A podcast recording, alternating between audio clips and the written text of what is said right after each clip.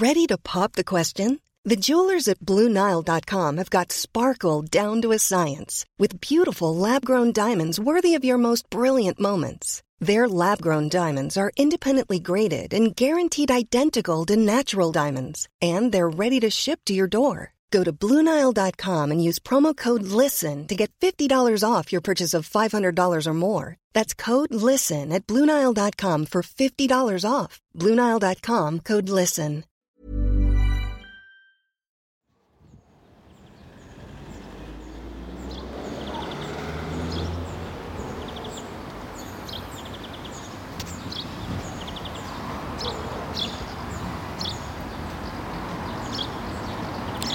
Hola, muy buenas. Eh, este es el podcast Andar.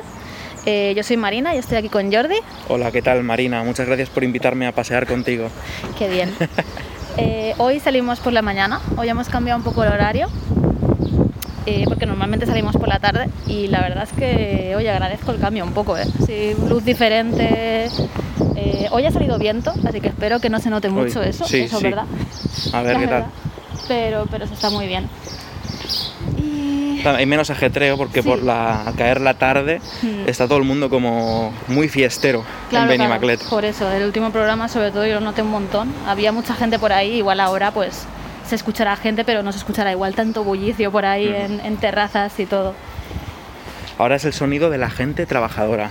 Claro. Ahora vamos a estar grabando los que están levantando el país. Y los niños en el colegio ahí. Uf. los que van a levantar el país en el futuro. Y por la tarde, por otro, en oposición, grabamos a los que están destruyendo el país. Claro, eso es. Entonces son contrastes, Sí. dos caras de una moneda. Ay, pues mañana lanzamos un juego. Sí. Vosotros, Así. para vosotros será ayer, Sí, porque lo estamos grabando al lunes 17 de mayo sí. y martes 18 de mayo sale E6 on Empathy, Sí. nuestra nueva colección de juegos. Y cuando vosotros estéis escuchando esto, idealmente, pues, bueno, puede que lo estéis escuchando más tarde, pero este programa se publicará un día después del lanzamiento. Es fresquísimo este material. Sí, sí, sí, sí. Que un poquito de nervios. Tampoco, no tantos nervios como un desarrollo, o sea, como un juego grande, pero aún así hay un poquito ahí de, uy, a ver, ¿no? A ver qué A pasa. ver, hace tres años que no sacamos nada. Sí, Eh, no estoy tan preocupado como con un desarrollo grande. También creo por eh, lo que nos jugamos aquí, Sí. que simplemente es algo que solo nos puede dar, porque era un proyecto inesperado. eh, nos ha costado tres meses, sí. un poquito más quizá. Es muy poco tiempo para lo que es un desarrollo de un videojuego. Sí, sí, sí. La inversión ha sido mínima por parte de Devolver, así que con, con vender mil copias ya, ya recuperamos la inversión. Sí, sí. O sea, lo empezamos a hacer en enero, mitad de enero más o menos. Y lo hemos acabado ahora, a- bastante cerca del lanzamiento. Pero sí, la verdad es que no es lo mismo, ¿no? También sobre todo por tema de bugs y tal, porque en un juego grande es como, ostras, eh, hay más miedo, ¿no? Que se rompa o pasen cosas, pero aquí como la mayoría de los juegos ya han salido, ya los ha probado mucha gente, ya están testeados y tal, ¿no? Pues como que ya no tienes tanto miedo, ¿no? De que, aún así, espero que no se rompa mucho. Espero que no, por favor, pero... Bueno, se Pero va a no lo romper, cosas se van a romper, sí, pero sí. Pero es verdad que creo que no es la misma preocupación, ¿no? Quizás. Y... Pero no sé, tengo ganas de que la gente juegue a 3 al cuarto, que es el juego Sí. exclusivo que hay. Porque, no sé, eh, me ha molado mucho hacerlo. Y además habla de cosas que hablamos mucho en este podcast, que es la creatividad y la vida creativa y altibajos y dudas y historias. Y tengo ganas, no sé, de, de ver si a la gente le gusta o qué. a ver A si ver. tenemos suerte y, y Marta Trivi escribe algo guapo Hostia, del muy juego. bien. Estaría bastante guay, sí. No, o sea, poca broma, pero la- una parte muy guapa de, de hacer los juegos pequeños que hemos estado sacando hasta ahora ha sido leer los artículos que han salido en Anaid, Sí. que O sea- trasciende la mera noticia de sale esto, no sé qué, se suele hacer como un análisis, o sea, uno de mis textos favoritos es, por ejemplo, el análisis de Bookshelf Limbo, Hmm. de qué implica regalar cosas, Sí, y no sé, en Bien, general es una parte muy recompensante, recompensante que alguien se siente a mirar tu trabajo y a pensar sobre tu trabajo. sí. Y en Anaid, especialmente por parte de Marta, es algo que hemos recibido mucho con atención a nuestros juegos pequeños, que es algo que no suele, Claro. no suele ser algo que califique para llegar a prensa. Y el Dear Stance of King también, que fue otro game- otra Game Jam. Que es que es eso, ¿no? O sea, son juegos que hemos hecho en dos o tres días y no esperas, ¿no? Que, que se, se escriba tanto o se reflexione o se saque tanto jugo, ¿no? Quizás, ¿no? En, en vez de, yo qué sé, pues eso, lo que dices, ¿no? Un- ha salido este nuevo juego, ¿no? No, sino sacarle algo más, eh, mola un montón. Sí, además mola porque son textos sin nota, Claro, que claro. eso es lo malo, también. cuando sacas un juego comercial o algo grande es como que hay que ponerle nota. Claro. Y es como, no, no me pongas nota. Cuéntame cómo, qué te ha parecido, qué te ha hecho pensar. Sí. Me parece mucho más interesante eso que no Claro. el, la review de consumo, ¿no? De Claro. tres tenedores le damos. Sí, sí, sí, al final es mucho mejor. Es más sano para, Sí. para las personas que crean al menos. Hostia, una persiana, locura. sí. Vaya susto. Ya, así de repente. Pues sí, la verdad es que tengo muchas ganas, tengo muchas ganas ya, porque no sé, estas últimas semanas ha sido más a tope haciendo cosas y, y introduciendo cosas que ni pensábamos hacer, por ejemplo, subtitular. Yo no Ya. pensaba que estaría subtitulando ahí. Creo plan, que nos ostras. hemos visto ociosos porque nos estamos Y- acostumbrados a terminar un proyecto antes de lanzar casi. Sí, Y ha sido como, pues ponemos subtítulos y sí, a ver, los teníamos que poner, pero es verdad que... No sabíamos que si íbamos a llegar a tiempo. Claro, que era como, bueno, igual lo sacamos luego, no sé qué, pero ha sido como, venga, va. Sí, sí, sí, a mí me da ahora un poco el miedo este de cuando acabas un proyecto, ¿no? Porque eso también es una cosa que pasa que lo acabas y lo disfrutas, ¿no? En plan, unos días de ver reviews, ver a gente jugar, eh, ahora pues tenemos tweets que puedes ver a gente en directo jugar y tal, y decir, hostia, no sé, ver, aprendes mucho, ¿no? De todo eso y es muy, joder, mola mucho, ¿no? Después de, de haber estado tiempo trabajando, pues ver todo ese feedback y tal. Pero es verdad que cuando se pasan unos días de eso, o quizás una semana, o, o el tiempo que sea, luego es como, ostras, ahora, ahora qué. El Y- vacío de nuevo. claro, tenemos cosas que hacer, porque tenemos cosas que hacer, pero a la vez es como que esa sensación, ¿no? De acabar una cosa y decir, vale, me tengo que poner con esta otra, ¿no? Pero, pero ahí hay como un proceso intermedio de saborear lo que has hecho y ver qué tal ha quedado y tal, ¿no? Y, y prepararte mentalmente para la siguiente. Pero no sé, está, está bien. Tengo ahí ganas de, de hacer más cositas en el futuro. Pues hablando, Así que sí. taller, motos, hablando precisamente de esto que dices de condicionarte mentalmente para salir de una cosa y meterte en otra, creo que enlaza muy bien con el tema que nos habíamos propuesto tratar hoy, Sí, que es actividades accesorias a una vida creativa, a cosas que podemos hacer que no son crear como tal, pero que pueden ayudarte a vivir esa vida mejor o estimularte de cierta otra manera.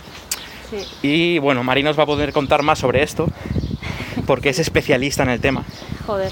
Así que, de hecho, te dejo al mando Vale. un segundito, coge tú el micrófono Venga. y yo voy a hacer in- intervenciones esporádicas. Vale. Sí, eh, a ver, esto sale del otro día hablando sobre cuidar plantas, porque yo me he metido ahora un poco en el pozo de comprarme más plantas y cuidar de ellas y leer sobre ellas y tal, ¿no? Porque claro, cada planta pues tiene sus requisitos, ¿no? Y no todas son iguales y me gusta mucho leer y me gusta mucho dedicarle tiempo para cuidarlas bien y, y todo eso, ¿no? O si alguna se pone si alguna se pone un poco malita, pues, pues no sé, cuidarla mejor, ¿no? Y estuvimos hablando un poco sobre cómo ese hobby, ¿no? Como esa cosa, que, que- esa actividad nueva que tengo, puede... Uy, espérate.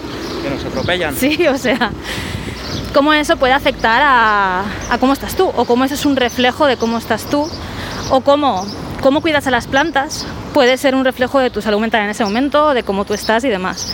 Y hablando un poco sobre eso, pues lo llevé más allá a todas las actividades que haces o cosas que te guste hacer, algún hobby, algún ocio, alguna cosa adicional a tu trabajo, ¿no? Que, o sea, que no tenga que ver con tu trabajo, perdón.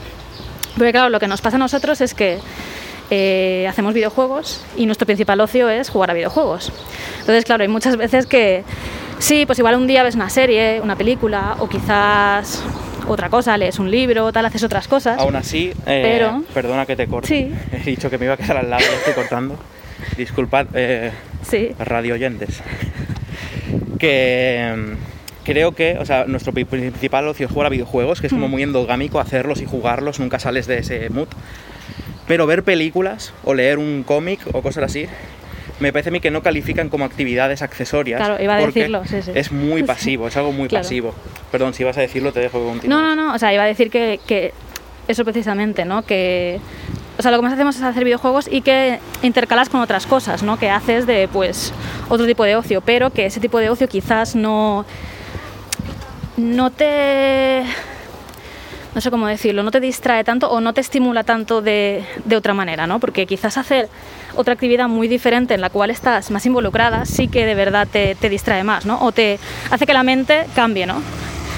Y, y eso, ¿no? Pues quizás ver una peli o una serie o leer o tal puede estimularte mucho, puede darte muchas ideas, pero que no es lo mismo que quizás pararte una tarde a montar una maqueta, ¿no? Que quizás es una actividad en la que estás, pues, no sé, con otra mentalidad, con otro rollo, ¿no? Y, y creo que, que sí que es diferente, ¿no? Que son actividades diferentes. Y para es mí... un hobby tipo proyecto, porque requiere que planees cosas, que Mm. de- resuelvas cosas. Sí. O sea, yo, yo lo veo como que el cerebro tiene cuerdas Mm. y estamos tocando todo el rato las mismas cuerdas. Y de vez en cuando viene bien un poco de plin, plin, plon, Sí, sí, sí. que Sí. son partes del cerebro sin usar, que se, se aplican al cuidado de las plantas o montar una maqueta Sí. o cosas así. O sea. No sé qué voy a decir. Eh, para mí es eso, ¿no? Es el hecho de hacer otras cosas diferentes y dejar descansar la mente, quizás. Porque cuando te pones a hacer otra cosa. O sea, a mí, para- a mí me ha pasado, por ejemplo, ¿no? De estar mucho pensando pues, en, en el proyecto que estamos haciendo, tal, lo que sea, ¿no? En plan, en un momento determinado en el cual pues estás como muy metida en esa cosa, ¿no? Y el pararme a hacer otra movida, en plan, pues pararme, por ejemplo, a hacer un puzzle, ¿vale? que, es una cosa que me gusta hacer de vez en cuando. eh, quizás al principio te cuesta un poco, o sea, estás haciéndolo y aún tu cabeza está con, pensando en esas cosas, pero cuando te das cuenta ya no estás pensando en eso. Sea, ya, ya no, ya estás en el puzzle y piensas en otras movidas, tu cabeza deriva, ¿no? Y es como cosas que te- hace cinco minutos te importaban un montón, de repente ya no importan tanto, ¿no? De repente ya no son tan relevantes, ¿no? Y cuando acabas de hacer esa actividad y vuelves y vuelves a mirar ese problema que te preocupaba, lo ves con otros ojos, ¿no? Y creo que también eso, o sea, a mí al menos a nivel creativo y de trabajo y de salud mental me ayuda mucho tener esas otras cosas que hacer aparte, que no tengan nada que ver, ¿no? Eh, con, con lo que hago. Y hay veces que hay algunas que las hago mientras igual veo un stream de alguien jugando a videojuegos. ¿vale? Puede, puede ser que a veces sí que intercale por ahí cosas, pero no, no estoy yo jugando. Que también muchas veces cuando igual juegas, pues también te fijas en cosas que puedas aplicar a tu juego, ¿no? O sea, hay veces que, que quieras que no, cuando juegas, pues ves detalles, ¿no? En plan, hostia, cómo han hecho esta subhistoria, cómo han hecho esta interfaz, ¿sabes? Yo que sé, incluso, no sé, cosas muy... o el diseño de ese personaje o cosas, ¿no? O sea, a veces cuesta, ¿no? Separarte y estar disfrutando sin tener esa mirada de más crítica o más Eh, analítica o lo que sea. Estuve hablando de este tema hace poco con Paula García de Ujú. Eurogamer y el programa Checkpoint en Aragón Radio, que ella monta de manera muy famosa, Sí. ha popularizado casi diría yo Sí, sí. el modding de Game Boy Mm. y hacer cosas con las Game Boys y Nintendo DS y portátiles de Nintendo en general.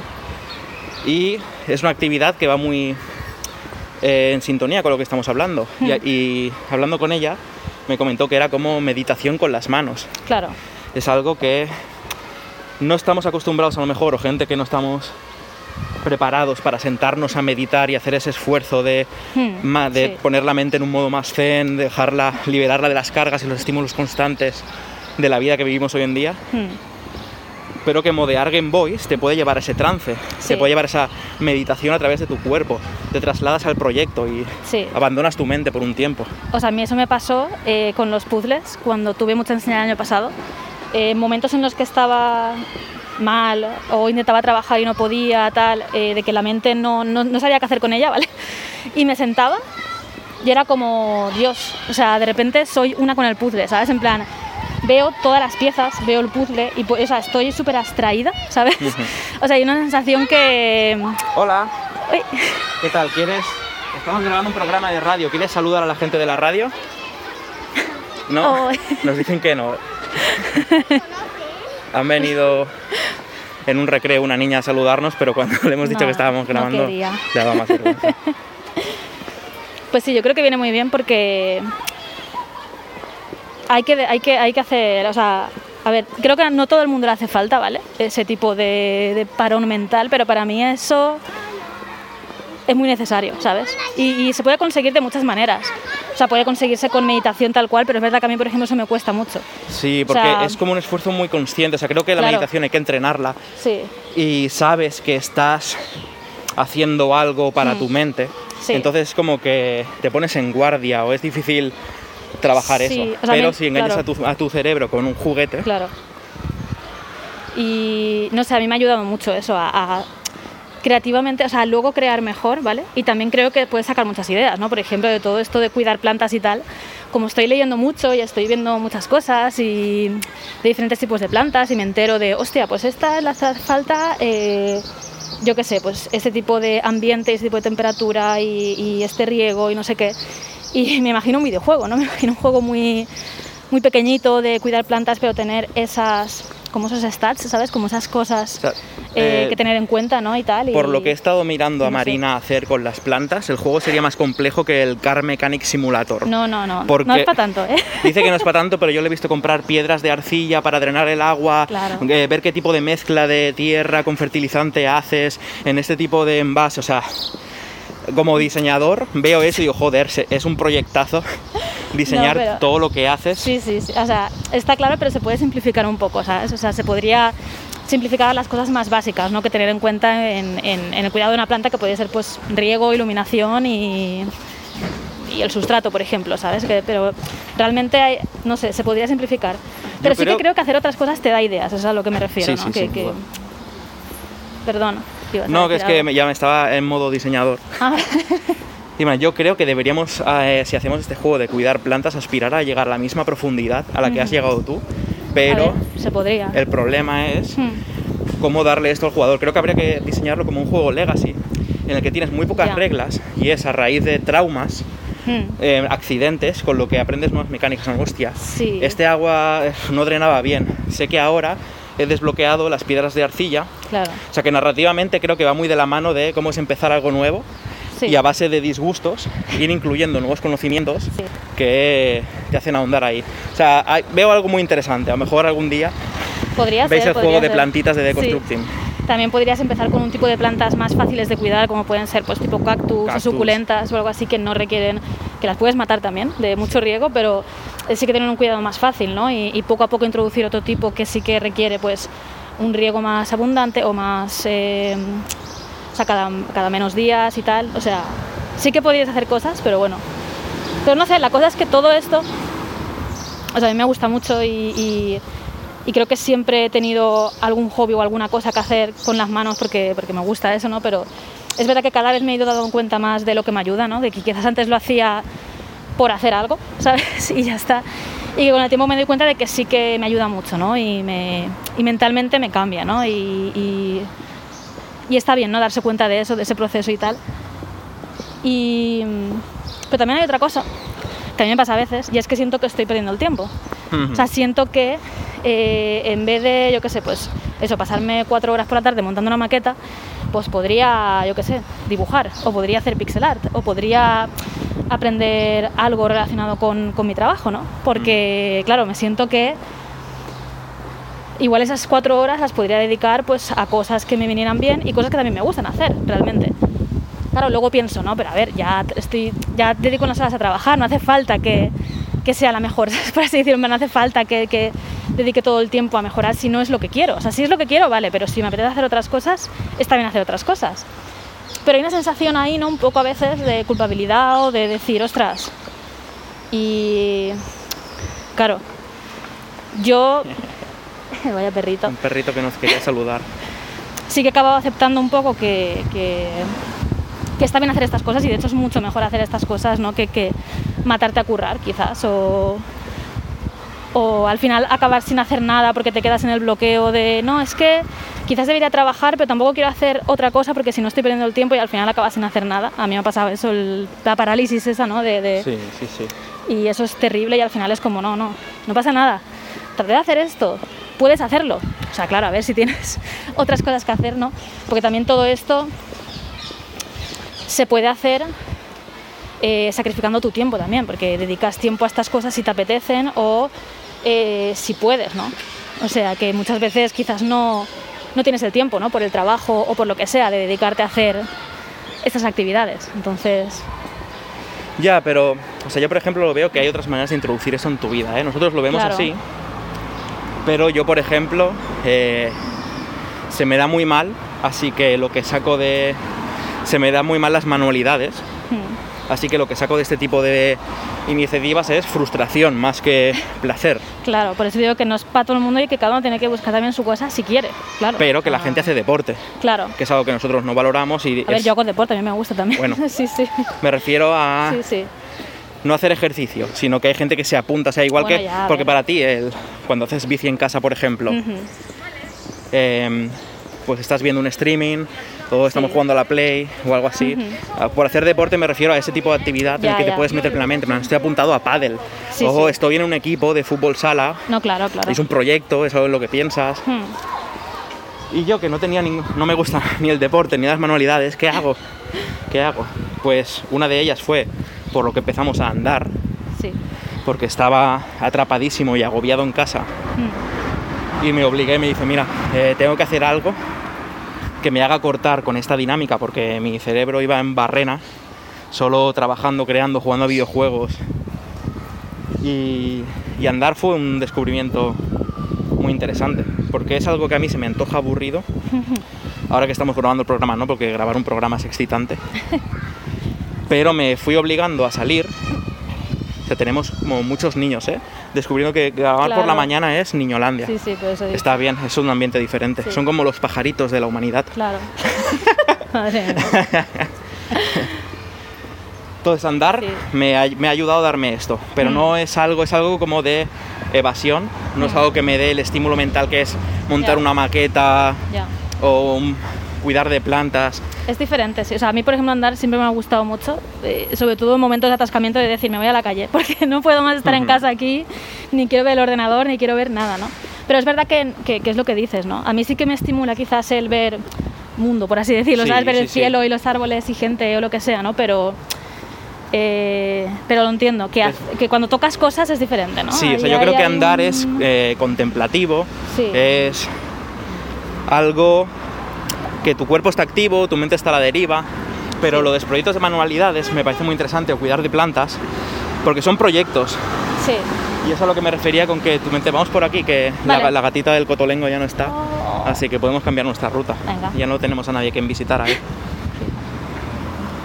Lo que decía de las cuerdas de la mente, Sí, que cuidar de plantas te hace utilizar habilidades y conocimientos que no tenías antes, tu cerebro se Claro. ilumina. Si te hicieran una resonancia, se podrían ver eh, partes del cerebro iluminadas diferentes, típico, Sí. seguro que si pudiéramos hacer un estudio científico. Y como no me gusta la manualidad ni el deporte, eh, lo único en lo que he podido encontrar esta cosa es eh, jugar a rol. Eso para mí ha sido, es, es lo que me ha salvado la vida, creo que durante mi existencia y especialmente durante la pandemia, el poder quedar una vez a la semana con mis amigos a jugar a rol, Mm, sí, es que para mí es, es la máxima evasión, pero a la vez con el máximo estímulo mental, porque estás ejecutando un universo entero en tu mente. Tu mente se convierte en una plataforma Mm, y yo creo que tanto si diriges como si juegas. El deja de existir la realidad y solo existe ese mundo con, que habitas con tus amigos y con personajes de ficción que os acompañan. Y es algo que, desde el punto de vista de máster, tengo mis momentos zen de estar con la libreta, un cafelito y pensar qué situaciones van a haber, qué personajes van a salir. Y se puede parecer hacer videojuegos, pero es completamente diferente por dos puntos. Sé que es imposible que esto me dé dinero, así que no tengo siempre, aunque sea una game jam, es trampa, siempre tengo ese chip de que estoy haciendo videojuegos y es mi profesión, pero dirigir partidas de rol no es mi profesión, así que puedo. Tengo licencia para hacerlo mal, tengo licencia para reírme, para hacer el idiota, para experimentar cosas Sí, y Y que luego es eso, que el presupuesto es infinito porque es la mente, es la imaginación. Normalmente puedo cambiar el chip porque cuando hacemos videojuegos es tal y como piensas las cosas pasan ya por el filtro, tienes automatizado el es que esto hay que hacerlo luego. Sí, sí. Pero con el rol el presupuesto es lo que pueda ejecutarse en tu mente y la de tus amigos. Hmm. Puedo poner que van a empezar a llover tiburones sí. y lo hago. Y no pasa nada. Y no pasa se, nada. Se puede, claro. No hay que analizar el coste de cuántos modelos de tiburón, no sé qué, las físicas, lo que implica en el diseño general. No, no, no. Sí. Pues yo tiro los tiburones ahí, mis colegas ya verán cómo se las apañan Hmm, para lidiar con la lluvia de tiburones. ya. El peor ejemplo quizá. Pero es algo que podría pasar en alguna Sí. partida que hacemos. Sí, sí. Sí, yo creo que está muy bien. O sea, es una actividad muy guay, la verdad. Eh, ¿Vamos por el parquecito de Guardia Civil o por aquí venga. dentro? No, para el Parquecito, parquecito, ¿no? Sí. Vale. Sí, sí, o sea, yo ya te digo, creo que no tiene por qué ser algo manual, ¿no? O sea, que es lo que a mí me gusta, pero es verdad que, por ejemplo, Paula, por ejemplo, ha Sí. empezado a hacer streaming, empezó ya hace bastante tiempo a hacer streaming y... uy.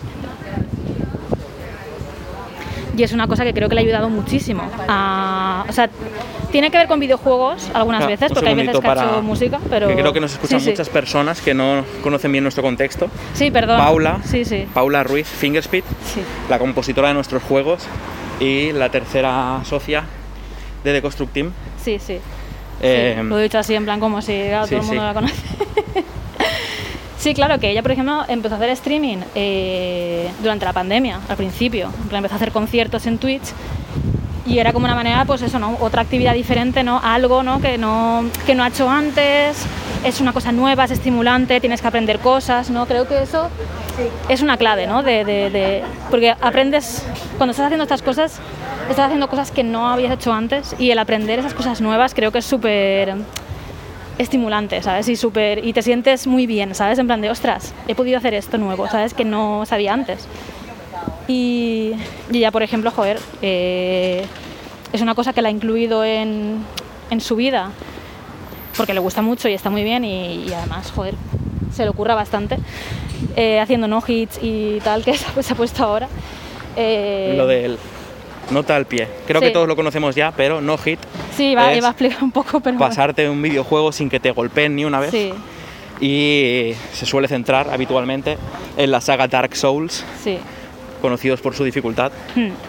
Sí, o sea, también esto como es una cosa que, que creo que también es otra movida nueva, ¿sabes? Porque claro, tú igual has jugado a los Souls y los conoces y tal, pero pasártelos así es otra cosa diferente. Tienes que aprender un montón. O sea, Paula, por ejemplo, eh, eh, tiene un proceso inicial antes de empezar a hacer una no-hit que es estudiar. Es verse estrategias de otra gente, verse vídeos, verse otras runs eh, de otra gente completada para ver cómo lo hacen, pensar nuevas cosas ella para que se adapten, practicar muchísimo. Y es como algo súper... Joder, está muy guay, ¿sabes? O sea, Sí, sí, sí, es un mundo nuevo, la verdad. Es, es totalmente diferente, ¿no? Y es una cosa nueva que, pues, pues ella vio eh, que, que hacía, o sea, que otra gente hacía y tal y le gustaba. Y dijo, esta, pues voy a intentarlo, ¿sabes? ¿Por qué no? ¿Sabes? En plan, yo qué sé, al final estas cosas es como, ¿por qué no? Si te apetece, pues hazlo, ¿no? Y, y está sí, bien. al final da igual lo O sea- absurdo que sea, plan, tiene que ser algo que te estimule Sí. y te permita utilizar tu mente de otras maneras y afrontar ocio de manera activa. Mm. Sí, Que creo que el- un problema que tenemos es que la mayoría del ocio que tenemos es pasivo, es claro.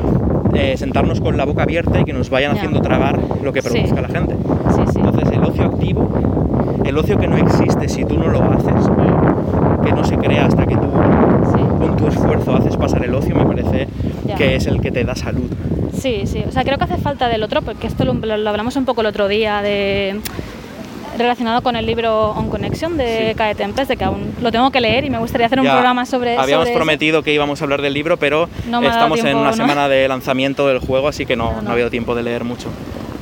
Pero sí, ¿no? De cómo, o sea, de consumir cosas con la, con la mente más centrada en eso, ¿no? Y de cómo consumir cosas eh, sin pensar tanto, ¿sabes? Y creo que eso también a veces hace falta, pero es verdad que si al final acabas solo haciendo eso, ¿no? Pues quizás, no sé, eh, no, no es tan estimulante, ¿sabes? O sea, no es tan estimulante como ponerte tú a hacer algo, ¿no? O, o- y puede ser, ya te digo, cualquier cosa. O sea, creo que puede ser desde lo que dices, ejercicio, andar, eh, hacer un puzzle, hacer, yo qué sé, montar algo, jugar a rol, hacer Sí. streaming, ¿sabes? También, yo qué sé. O sea, creo que hay muchas actividades que están muy bien Y Yo creo que respecto a este tema tenemos una pregunta de Sí. un oyente del andar. sí, A lo mejor iba, iba a buscar un vamos a buscar en nuestro dispositivo secundario la pregunta.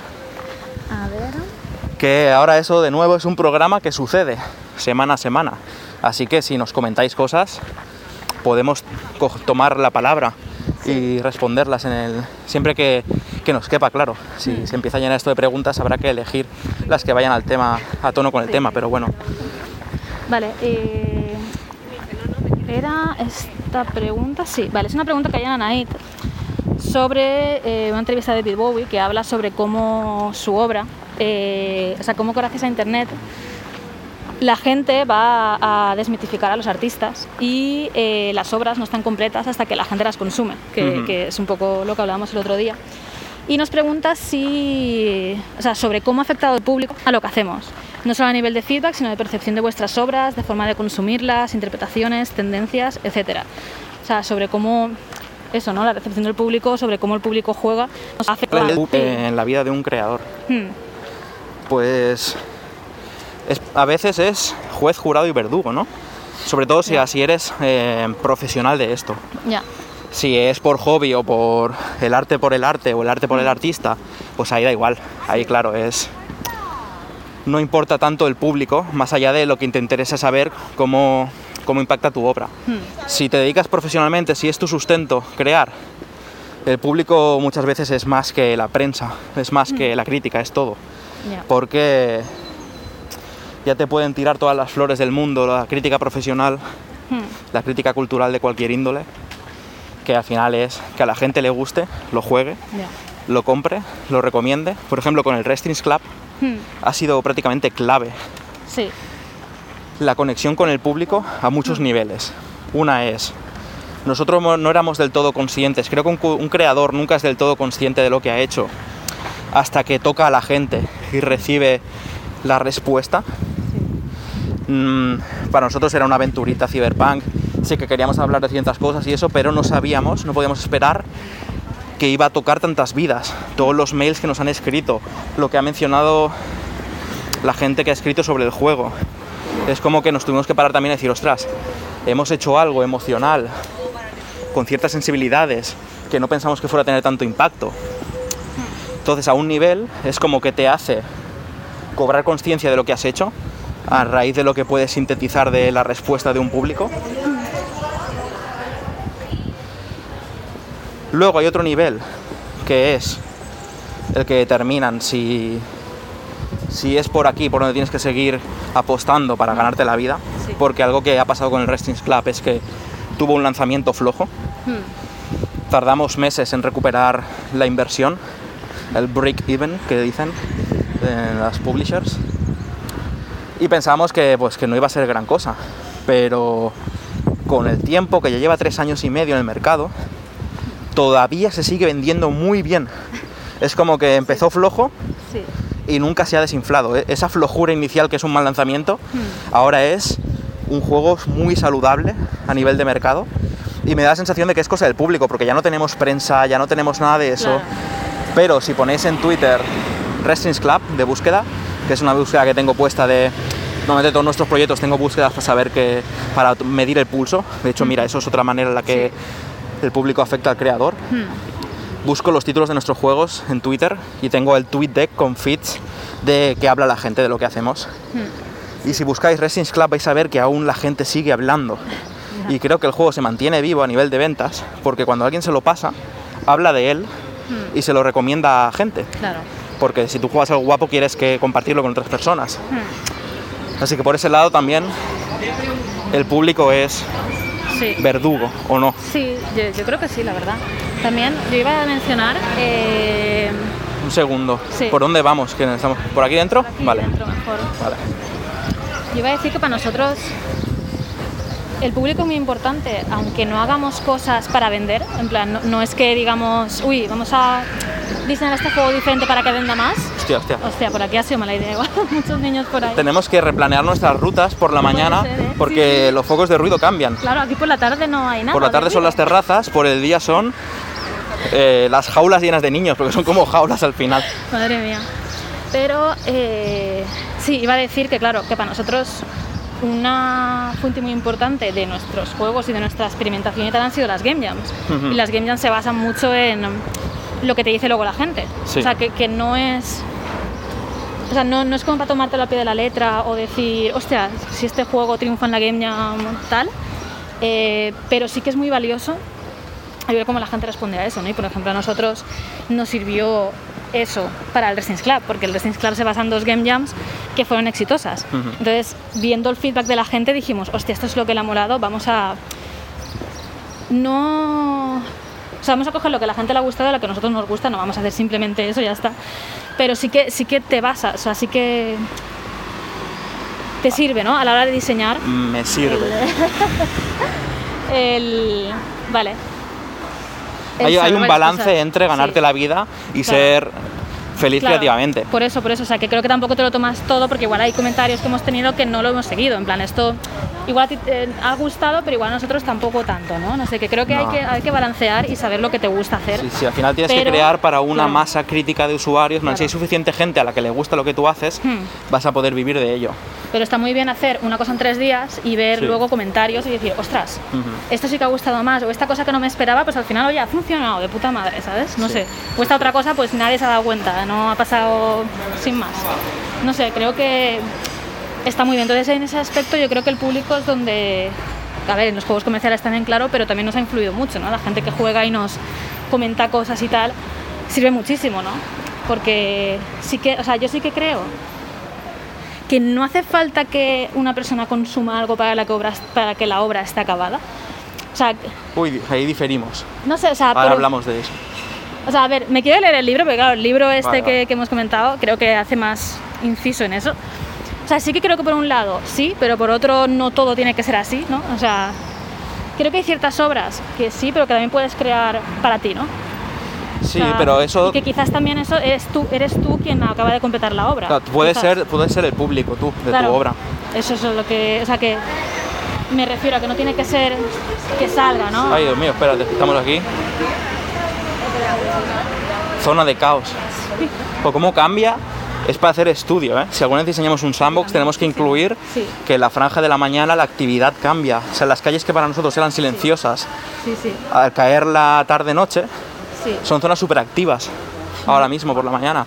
No digas eso porque quiero hacer un sandbox. O sea, quiero hacer un mini sandbox porque a mí eh, de mis juegos favoritos es el Semue. Entonces me he imaginado ahora en un segundo las rutinas de personajes que tienen el Semue. Porque son así, en plan, chulo, son sí, sí. cada uno tiene, lo puede seguir de su casa a su trabajo y luego dónde va, no sé qué. Estaba limitado, ¿no? Habían cosas, a ver, evidentemente era la época, pero para mí eso me voló tanto la cabeza, ¿no? Que me gustaría muchísimo.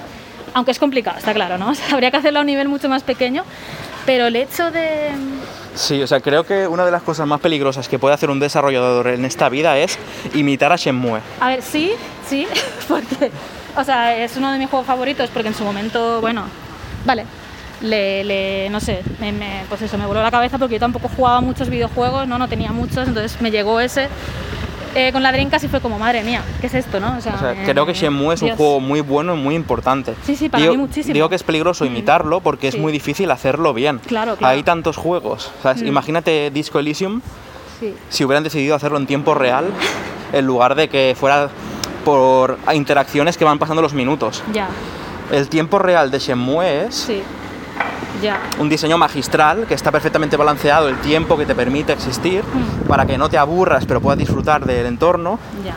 Sí, no, o es muy difícil parir un Shenmue. Pero sí que me gusta mucho la idea de que habites un barrio pequeñito y los personajes, los NPCs que haya por ahí, sí que tengan como su rutina, ¿no? Y tengan Mm. su cosa. Y que eso, por ejemplo, en el... Hostia, hay un juego también que hace y no me acuerdo ahora, que los personajes tienen su rutina y sus cosas. Que, discúlpame, pero creo que hemos llegado Sí, a la zona hay que- hay que de, la foto. O sea, nueva parte de cultura de Benimaclet que ha estado aquí durante años, desde que llevo yo viviendo en Benimaclet mínimo, Sí. que es el balcón de los peluches, Mm. que ha salido en la prensa local incluso. Es Sí. un balcón que está por el centro de Benimaclet, cerca de la plaza del ayuntamiento, del antiguo ayuntamiento de Benimaclet, donde está la iglesia ahora. Vamos a sacar la foto para, para ilustrar el programa del andar.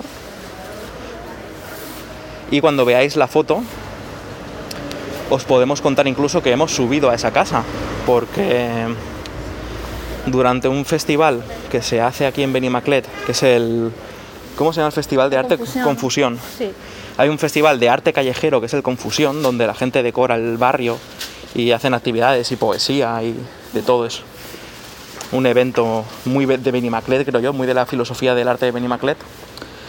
Y una vez el hombre este, por el, Confusión, el que vive en esta casa, abrió sus puertas para que la gente subiera a ver por dentro cómo era la casa de la persona que tiene el balcón lleno de peluches, llenísimo de peluches.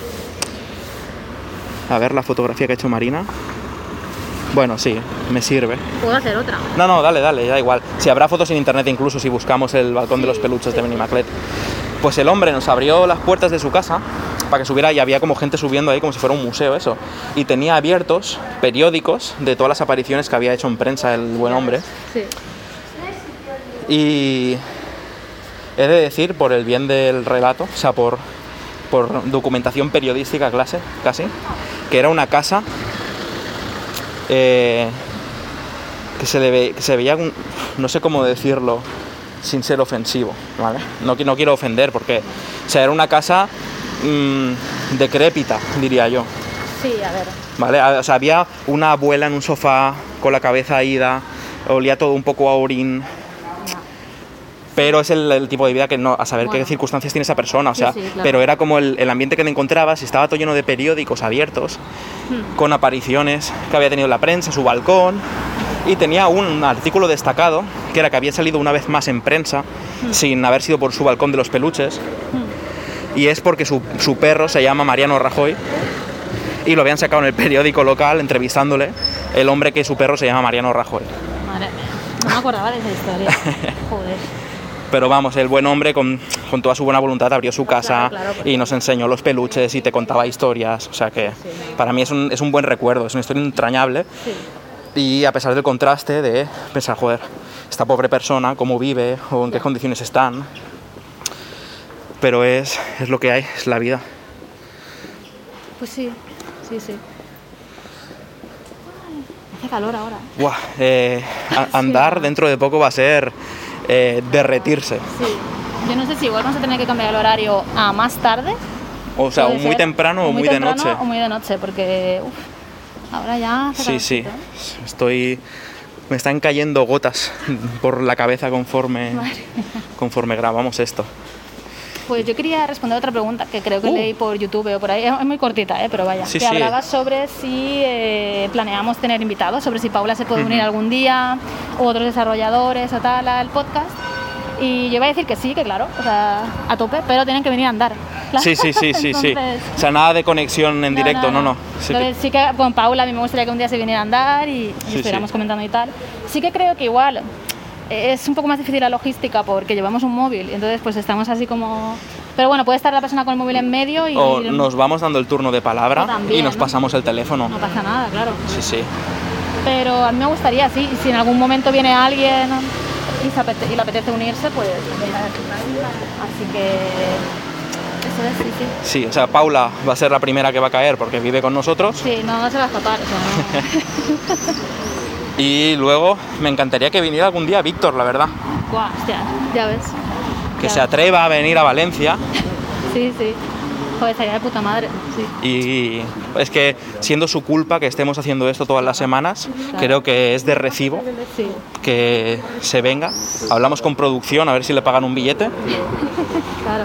y que se venga y, y hacemos un programa juntos cantando. Ya, sí, Sí, sí.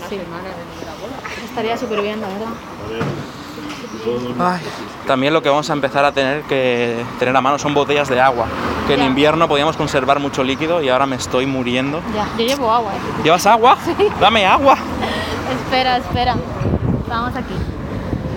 Parada técnica para beber agua. Para... Mientras bebo agua, es la sección de pequeñas cosas con la pequeña Marina. Sabía que le ibas a decir. Ay, pues. Ay, qué bien se está aquí en esta calle que corre el aire. Está bien. Pues nada, me gustaría mucho leerme el libro para la semana que viene, para el próximo programa. A ver si esta semana estoy con un poco más. eh, con- o sea, con más tiempo y con la mentalidad adecuada, porque esta semana es como que cuando me ponía a leer no, no me concentraba. O sea, no, no he podido leer prácticamente. Así que bueno, a ver si Sí, me lo leo y comentamos porque me parece muy interesante el tema, la verdad. Y es como que amplía un poco cosas que hemos estado hablando y tal, así que, que está muy bien. No sé si te has quedado con ganas de comentar algo más de lo de hoy o algo, no sé. Uy, espérate que voy sin mascarilla. Ostras. He bebido agua y no me acuerdo de ponerla de vuelta. No, o sea, el tema me parece muy interesante porque creo que están muy subestimados las actividades estas. Es que lo- si lo llamo hobby me parece denigrante ya, aunque un- un- deberíamos eh, más glorificar la palabra afición. Una afición de- tiene que ser importante, pero como en este mundo turbocapitalista la palabra afición parece una pérdida de tiempo, Claro, claro. lo, lo estoy llamando actividades accesorias a la vida Sí, sí. creativa. Pero no, no, son hobbies, son aficiones. Sí, sí. Pero es algo que me parece que para algunas personas puede ser incluso eh, la razón de vivir. Sí. He encontrado algo que me gusta mucho hacerlo y quiero hacerlo y el resto de cosas, eh, el trabajo o lo que sea es lo que me mantiene en vivo, a- esperando el momento al que llegue. Yo he tenido Claro. épocas en mi vida que se han sentido así. Sí, eso iba a decir, que, que sí, claro, si trabajas, depende de lo que trabajes, depende de lo Sí, que sí. hagas, te va a gustar más tus aficiones, seguro. O sea, Sí, sí. O sea, yo he tenido algunas épocas, ya cuando dejé la universidad, que ahí más o menos te puedes divertir, depende de lo gamba que seas. Cuando ya entré en el mundo laboral, para mí la semana era lo que pasaba entre partida de rol y partida de rol. Ya, claro. No tenía nada muy estimulante que hacer, Hmm. acababa del curro, llegaba a casa, jugaba a la consola, pero como estás cansado del trabajo no puedes dedicarte a aficiones activas, porque estás con la cabeza como un bombo. Sí. Entonces juegas a la Play o te ves una peli o te lees un cómic, pero el fin de semana llegaba el momento del ocio activo, el momento de jugar a rol, de irme al otro mundo de fantasía. Llegamos a un punto en el que jugábamos partidas de 12 horas Ibais muy a tope. ¿eh? o más, o sea, de quedar en cuanto se podía quedar, en cuanto todos acababan nuestros trabajos, quedar Sí, sí, sí. y jugar hasta que salía el sol Hmm. y un poco más. Era Sí, sí, sí. y aguantábamos, ¿eh? Eh, Íbamos siempre a comprar bebidas energéticas y pizzas baratas. Nos poníamos malísimos del estómago muchas veces, pero eso nos permitía seguir, aguantar y seguir jugando y jugando porque Sí. era la recompensa de, Hmm. de sobrevivir a una semana en el trabajo. Es que yo creo que es, es muy importante y, y, creo que igual te olvidas de eso cuando tu trabajo se convierte en algo que te gusta.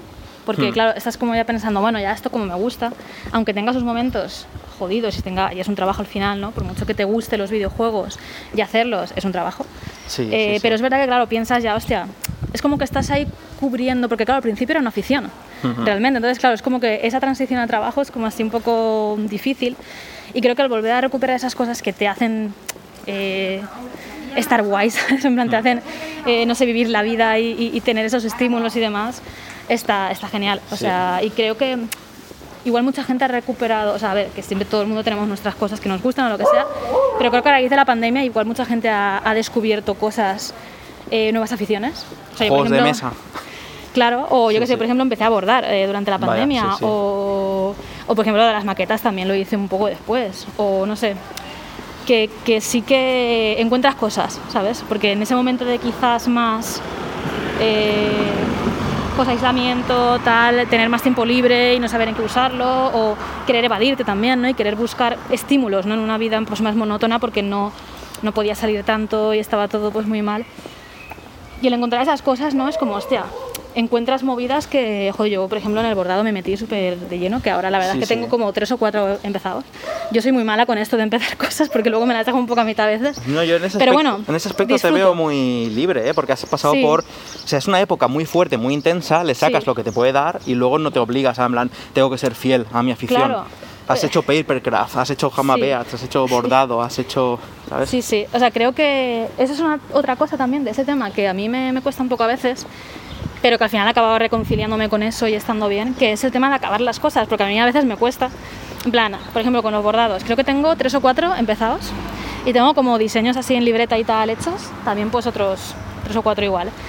Y los tengo ahí y es como, joder, me siento súper mal por no hacerlo, porque además me compré muchos hilos, me compré muchos bastidores, muchas telas, tal, por, que estaba en un momento muy de tal y necesitaba eso, o sea, en ese momento necesitaba tener algo, un estímulo externo porque estaba muy mal, ¿no? Entonces, para mí me sirvió muchísimo, ¿no? Pero claro, es luego como, hostia, lo tengo ahí, tengo ahí una, un- una estantería con esas cositas y me siento mal haciéndolo, pero a la vez es como, sé que un día voy a volver, ¿sabes? Porque sé que, sé que me gusta, ¿no? Y, sé que quizás pues una tarde cojo y digo, hostia, pues mira, voy a acabar este bordado, o voy a seguir con esta historia, o voy a hacer algo nuevo.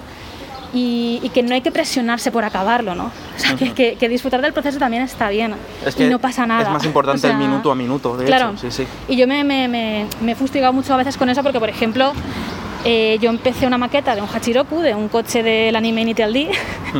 Eh, la empecé como hace dos años y la acabé hace un año por ahí. O sea, y no es que me haya costado todo ese tiempo, es que montaba un poquito y luego por circunstancias tenía que guardarla y tal, porque tenía que recoger la mesa y el salón y no sé qué. O venía gente, o tenía trabajo, o tenía cosas. Entonces lo guardaba. Al tiempo lo volví a sacar y volví a montar un poquito, tal. Y me sentía súper mal, en plan, esto que me lo compré con una ilusión loquísima, de Dios, voy a montar esta maqueta y luego he tardado mil años. Pero lo importante es que los momentos en los que me he puesto a hacerlo me lo he pasado bien y ya está. Y no hace falta ser súper productiva, porque la productividad, que al final es una cosa ¿no? de- del mundo en el que vivimos, Productividad aplicado a una afición me parece Claro. blasfemia. entonces creo que tienes que adaptarte. O sea, yo hay veces que sí que me ha ayudado el intentar ser productiva en esto, porque la satisfacción de acabar cosas me ha gustado, eso también es verdad. O sea, hay como puntos por ahí, ¿no? Que también es verdad que puedes, ah, perdón, puedes aplicar cosas de, de- de esto, ¿no? De cosas de trabajo, por así decirlo, a tus aficiones, pero que no hay que abusar y hay que mirar en cada momento cómo estás. Y si algo en un momento te agobia o ya ves que no te hace feliz o ya ves que no te está agobiando, no sé, no hace falta, no hace falta presionar, ¿no? En plan, puedes cambiar el ritmo, buscar otra cosa, no hay que sentirse mal por dejar algo de lado, ¿sabes? Perdón, perdón, he visto unos, unos nísperos que tenían buena pinta. me paro a mirarlos. La verdad es que toda la fruta y las cerezas, que igual luego pasa. ¿eh? Compramos fruta, lo podemos comprar ahora, ¿eh? Eso le gusta a Víctor, el costumbrismo. ¿Sí? A ver. Vamos a comprar unos nísperos y unas cerezas. A ver cuánto llevamos de programa. Llevamos 51 minutos grabando, en verdad es un programón. Sí, ¿eh? igual podemos cortar y ya hacemos... Vamos a despedirnos. Sí, claro, que me Antes de, sabe mal. de entrar en la frutería, eh, Sí. metemos el ending. Sí, o sea, sí, sí. se nos acaba aquí el programa por culpa de unos nísperos. Es verdad, ¿eh? que estábamos aquí con movidas. Pero bueno, la cuestión yo quería decir simplemente que disfrutad de vuestras aficiones, que está muy bien y que no hay que no pasa nada, se puede ir cambiando, puedes probar una cosa un día y si no te gusta cambiarlo y todo, está genial, la vida es para vivirla y hacer lo que quieras. Es que Muy bien. Yo lo único que tengo que añadir a esto es... Andar. Andar. Este es el programa de andar. de andar. En fin, muchas Bueno. gracias por escucharnos. Sí, muchísimas gracias por escucharnos y por dejarnos comentarios y todo, es, es Sí, genial. Hablad con nosotros, nos Sí. gusta. Eh, la obra no está completa hasta que vosotros ponéis un comentario en que sí. En fin, un abrazo. Nos vemos pronto. Adiós.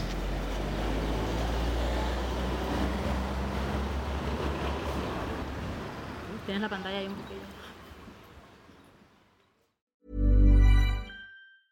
When you're ready to pop the question, the last thing you want to do is second guess the ring.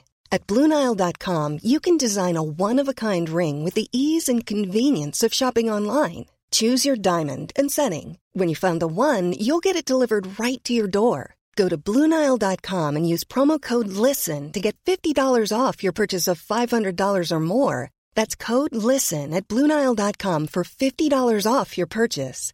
Bluenile.com code LISTEN. Hi, I'm Daniel, founder of Pretty Litter. Cats and cat owners deserve better than any old fashioned litter. That's why I teamed up with scientists and veterinarians to create Pretty Litter. Its innovative crystal formula has superior odor control and weighs up to 80% less than clay litter. Pretty Litter even monitors health by changing colors to help detect early signs of potential illness. It's the world's smartest kitty litter. Go to prettylitter.com and use code ACAST for 20% off your first order and a free cat toy. Terms and conditions apply. See site for details.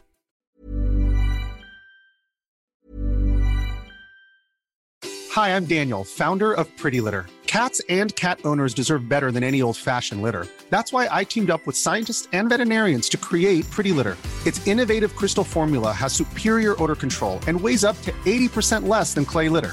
Pretty Litter even monitors health by changing colors to help detect early signs of potential illness. It's the world's smartest kitty litter. Go to prettylitter.com and use code ACAST for 20% off your first order and a free cat toy. Terms and conditions apply. See site for details.